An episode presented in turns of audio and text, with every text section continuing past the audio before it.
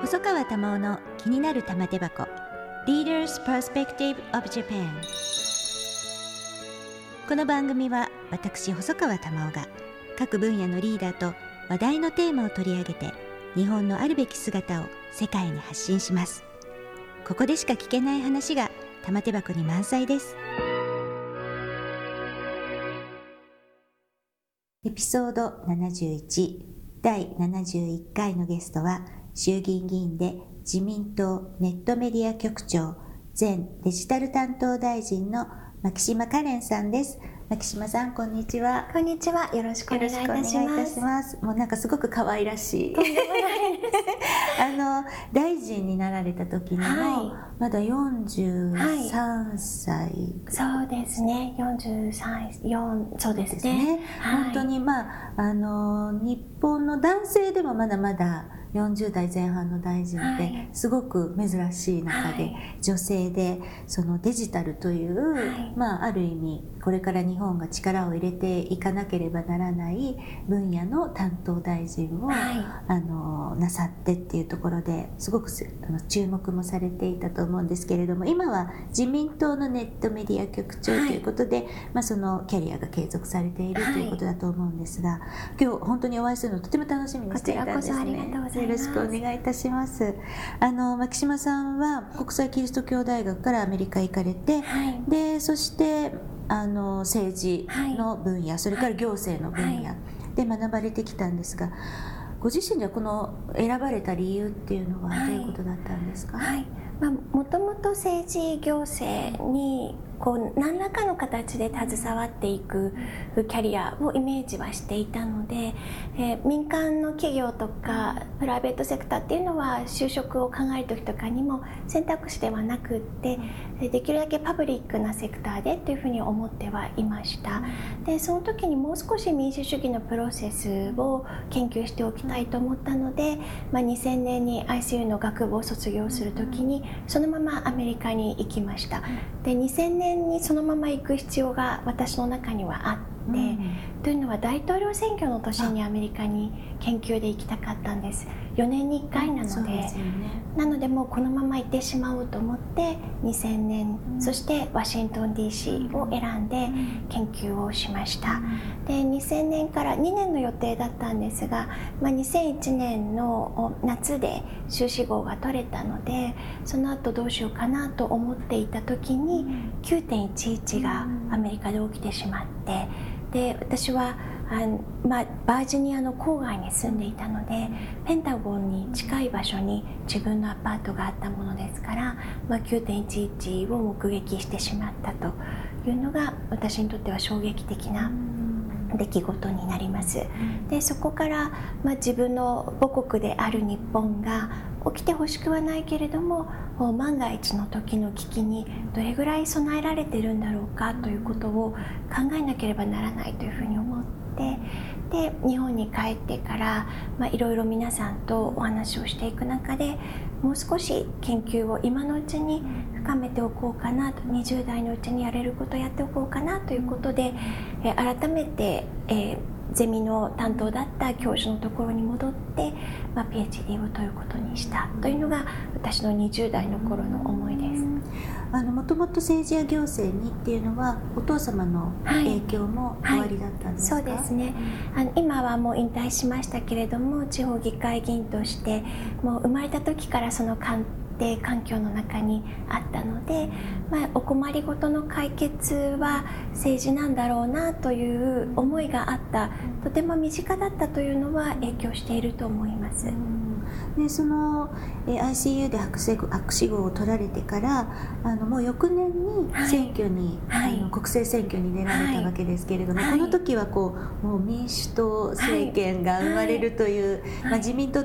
党にとっては大変な逆風の中で、はい、まあ、河野洋平さんの地盤を継いで出馬されるもそれでも、はい、あの当選できなかったという非常に厳しい、はい、選挙ですよね、ね、はい、とても厳しかったです、その女性の政治の候補者なんですけれども、非常にあのなんていうか苦労しているところだろうと思うんですね、はい、女性を増やしていくっていうのが。はい、で男女共同参画基本計画でも、2025年にはその35%候補者を、はい、で現状今衆議院は17%だと思うんですね、まあ、あと任期が2年っていうことですので2025年っていう年数を考えると次の選挙ではこの数字を クリアしなくてはならないというところかなというふうに思いますがやはりあの自民党も比例名簿では上位に搭載をするとか支援金を女性候補者には支給をするっていうお話も、はい、あの高橋晴美女性局長に伺ったりもしてきたんですけれども、はい、あのこれ以外にもですね、はい、やはり女性議員を増やしていくためにまず候補者を増やさなきゃいけないというところだと思いますが、他にどんなことが必要だっていうふうに思われますか、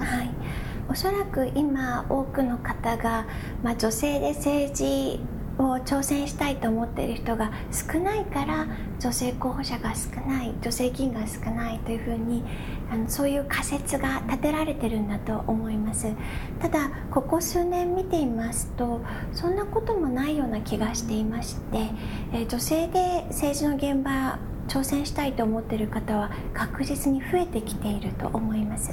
なのでまず自民党の中でも候補者育成コースがもう今4期目まで来ましたがこの人材プールというのは100人を超えるところまで来ています。なのでまずこの100人の方たちをしっかりと選挙区のマッチングですとか、まあ、国政のみならず首長や地方議会に挑戦される方もいるのでサポートするということが大事だと思います。でまずこういう講座があることや女性議員がどういう生活を毎日しているのかというのを伝えるためのホームページなどの立ち上げも今準備に入りました。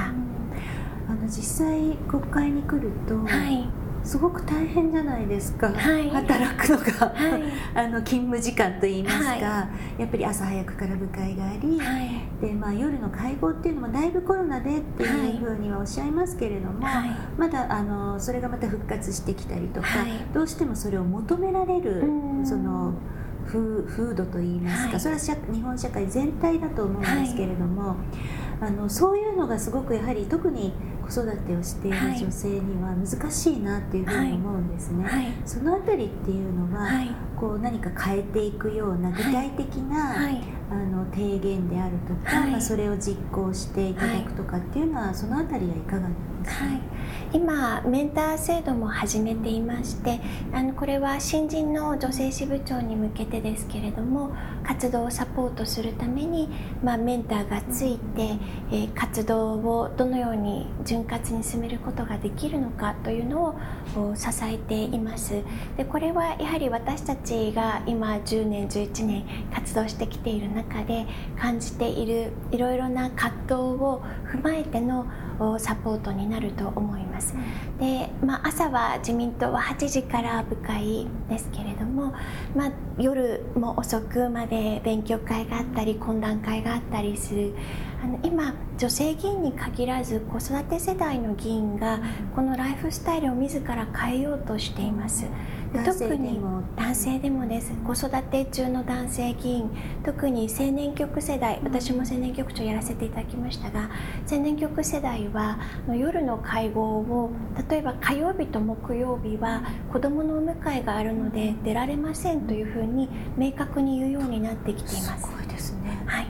昔だったらとんでもないっていう、はい、なのでそれをこうこの日は出られない理由として、え子どものお迎えっていうのをかけるようになってきていますしお互いにあそれはそうだねっていうあの了解が得られるようになっています。男性議員のパートナーの皆さんも働いている方たちもそしてプロフェッショナルの人材も多くなってきていますので、まあ、今まで昭和の時代ですと代議士の妻という、え存在という方が多かったのかもしれませんが専念されているという意味では今はそういう形でもなくなってきていますのでお互いお仕事をして、まあ、共育てをしているという状態も多いので男性も変えるということによって、まあ、女性議員も男性議員もお互いにどちらがこうハードルが大きいということがないような状態にはなりつつあると思います。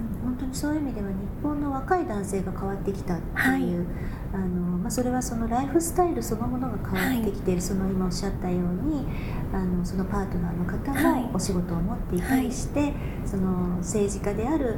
あの夫のためにこう何か自分が協力をするっていうことではなくなってきているっていうことがすごく大きい変化のきっかけなのかもしれないですね。なんかね、ちょっと悔しい思いもしますけどね、女性がこれだけ大変だって言ってきたのをなかなか分かってもらえなくて男性が言うとなんか改善してやっと分かってくれるかみたいな ところもちょっと悔しい気もするんですが、まあ、でもそれでも、あの変わってくるんであれば、積極的にそういう男性が声を上げてもらいたいなっていうふうにも思いますね。そうですね。そして今新人でまあ、次の総選挙に向けて準備をしている支部長の中にはあの妊娠を発表した自民党の支部長もいます大阪の大辻さんなので、えー、それも私たちとしてはあのこう支部長として活動している期間であっても妊娠する方もいるまたは出産される可能性のある方もいる。またはあ出産に伴って子育てをすることになった男性の議員または候補者も生まれうるという前提に立ってだからこそみんなでサポートをすると本人一人だけのことではないので、まあ、党としての応援体制も整えるというふうに私たちもこう一人一人の存在によって、えー、今までとは違う考え方手法とかっていうものをで考えるように研究するようになってきてると思います。そうですね。私も35歳で品川の教育委員になった時に、はい、教育委員として出産経験した人が初めてだったんですね。当然な、んだと思うんですけどその時代まだ2004年でしたが、はい、でまあそれだけの、まあまあ、若い年齢の人がなっているっていうポストではなかったこともあるんですけれども、はい、そういった意味では当然その産休だとか、えー、そのえー、教育委員会の出席免除の規定なんていうのは当然ない、はい、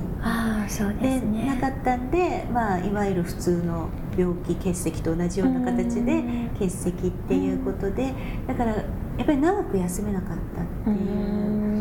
あのでもまだそこは、まあ、特別職っていう立場上あまりそういう規定はないとは思うんですが。私はそういう若い世代がそういうポストにどんどんついてほしいなと思うし、あの結果として何かが変わるわけではないかもしれないけれども、はい、まあ、出産のために3ヶ月教育員をお休みしますっていうぐらいのことは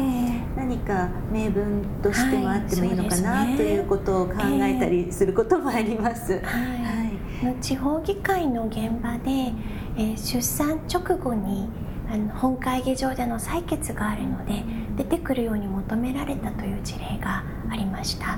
あのやはり母体保護という意味でも不適切だったのではないかということで今各地方議会はしっかりと規定を作るようになってきています。そうですよね。議員さんもその選ばれてるんだから、えー、なんかそんな休みなんてって、うん、そこの発想から考え変えていかないとっていう、うん、本当にその母体保護であるとか、はい、あのそれぞれのその価値観を認める、はい、いろんな人がそこに集まっているっていうことの重要性が、えー、そうですね。そうですね。もう少し、うん、あのやっぱりこれからあの、はい、どんどん浸透していかなくてはいけないかなと思ったりします。細川玉緒の気になる玉手箱。Leaders Perspective of Japan ゲストは衆議院議員で前デジタル担当大臣の牧島かれんさんです。あのデジタル担当大臣のお話があった時っていうのは、はい、どういうふうに思われましたか？はい。あもうデジタル庁が立ち上がったばかりでしたのでこれは大きな仕事だなということは間違いなく感じていましたでそれまで自民党のデジタル本部で事務局長を務めていましたしデジタル庁なるものを作るべきだというふうに総理や官房長官に提言したのは私たち自民党の本部でしたので私たちが提言したことが出来上がってそしてそこに関わらせていただけるっていうのは本当に光栄だなと思いました。結構その法整備が大変だったんじゃないかと思うんですけれども、はい、そのあたりのご苦労した点っていうのはいかがですか、はい、初代のデジタル大臣を務められた平井拓也衆議院議員があのまさに、えー、その部分をずっと土台作りしていただいてきたというふうには思っています。ただまだ作られたばかりの組織でしたし組織文化として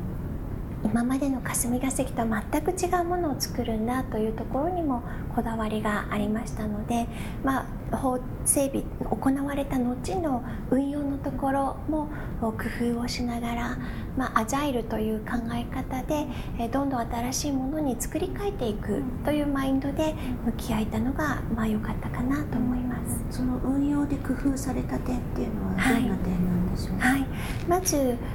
民間人材が3分の1、えー、参加をしていただいて霞が関の一つの役所であるデジタル庁というのが作られています。でいろいろな経験を持っているプログラマーとかまたは、まあ、専門人材という方たちを採用しようとすると今までのこの官僚組織のお給料の体系ではフィットしない方になってしまいます。それでもえハイスキルの方をとなりますと払いきれないということになってしまうので結局私たちが編み出した案は非常勤でいいのでデジタル庁に参画をしてほしい。つまり民間でのお仕事を継続していただきながらまたはリモートワークという形でもいいのでその思っている資質をデジタル庁に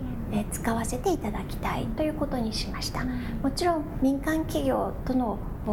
デジタル庁の業務のところの重なりがあるとフェアではありませんのでどの役所よりも厳しい、まあ、コンプライアンスに基づいてその要件を満たしていただいた上でではありますけれども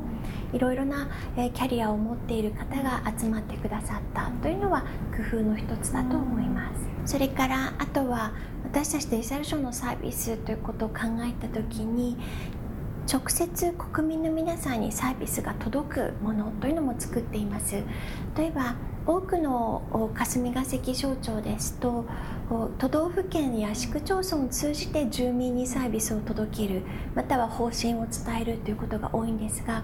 デジタル庁はワクチン接種証明アプリのように直接国民の皆さんのスマホにダウンロードされるものも作って運用しています。なので国民の皆さんにとって使いやすいものになっているかというサービスのところの、まあ、UIUX と私たちが呼んできたユーザーインターフェースユーザーエクスペリエンスのところにもこだわっていかないといけないという責任がありました。でそのためにはワクチン接種証明書アプリのように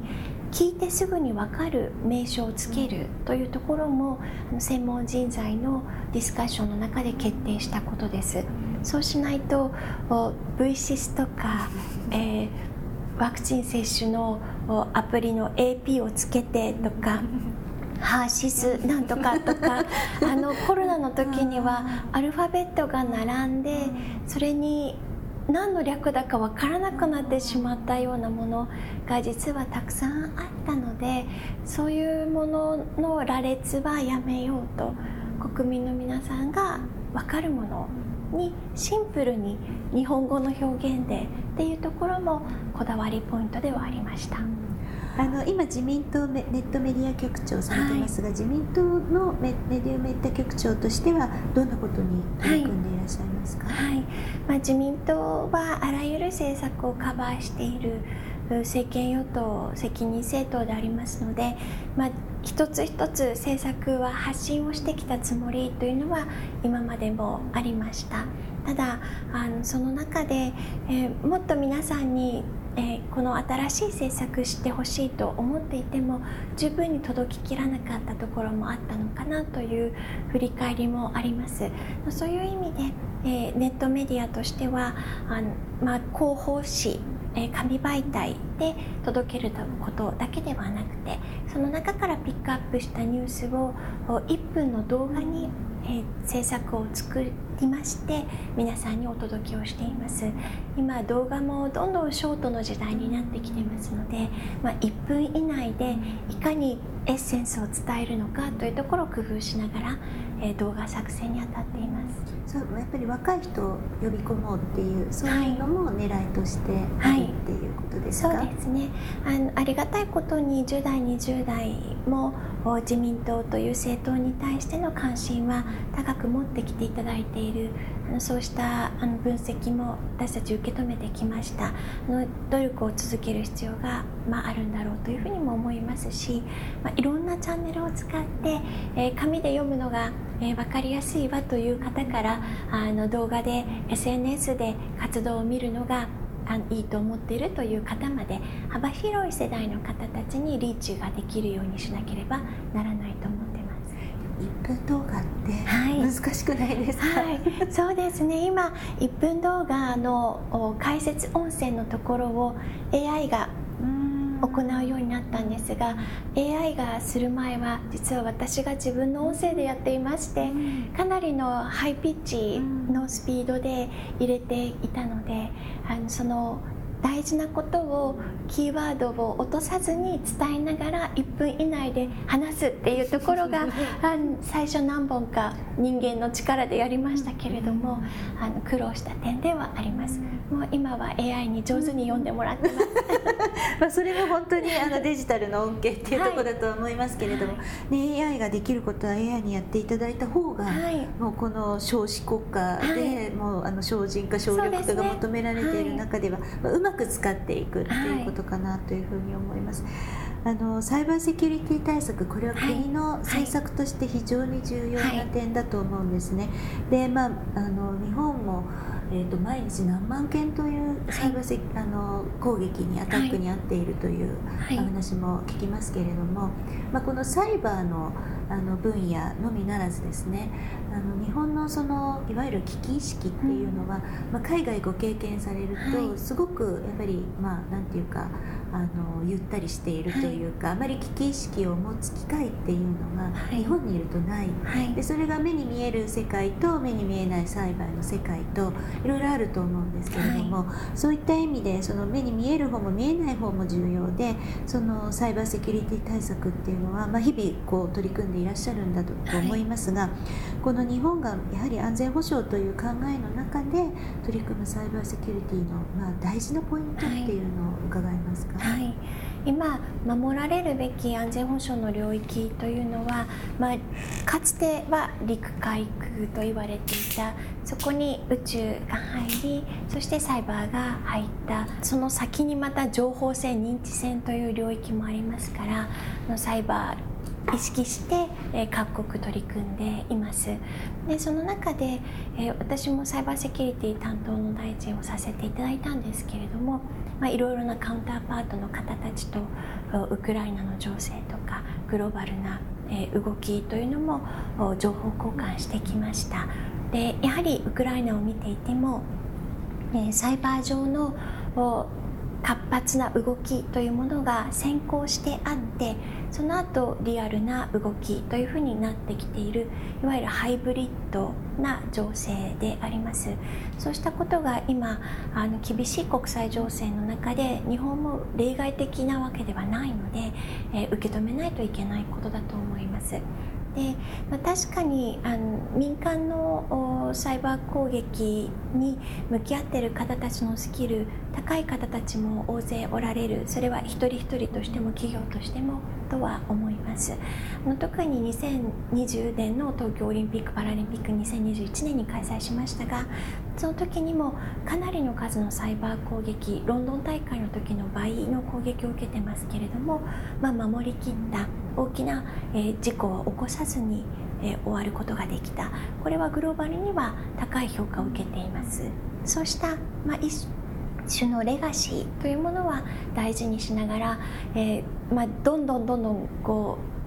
う先方もスキルを上げてきている、ね、というところがありますので まあ、守りもしなければならないで去年の安全保障の3文書の中でもサイバーセキュリティの重要性は位置づけられていますので。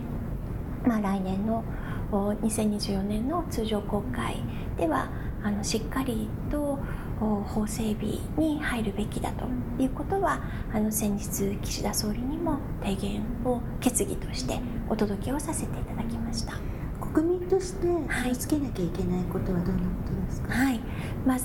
Security for All というフレーズをサイバーセキュリティあの NISC では使ってきましたけれども、まあ、一人一人もやはり気をつけるべきことというのがあると思います。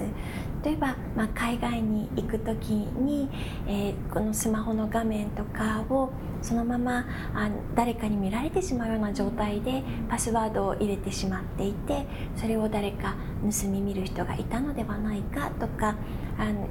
えー、よくわからないところの w i f i につないでしまって、えー、情報を取られてしまったとかまたはあのクレジットカードを入れてくださいというようなサイトに促されてしまって、え、信用して入れてしまった。